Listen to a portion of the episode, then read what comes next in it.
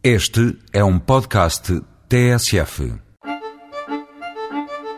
A fama da gastronomia de mar em Matosinhos já ultrapassou fronteiras. Muito em breve, a Rua de Sousa Aroso poderá ajudar a transformar esta cidade atlântica num cluster enogastronómico. Já galardoada como Garrafeira do Ano pela revista de vinhos, o espaço Vinho e Coisas ganhou um lugar nas preferências dos enófilos do Grande Porto. A entrada do chefe Vítor Claro para o leme do restaurante De Gusto, irmão gastronómico da referida garrafeira, é motivo mais que suficiente para uma próxima visita.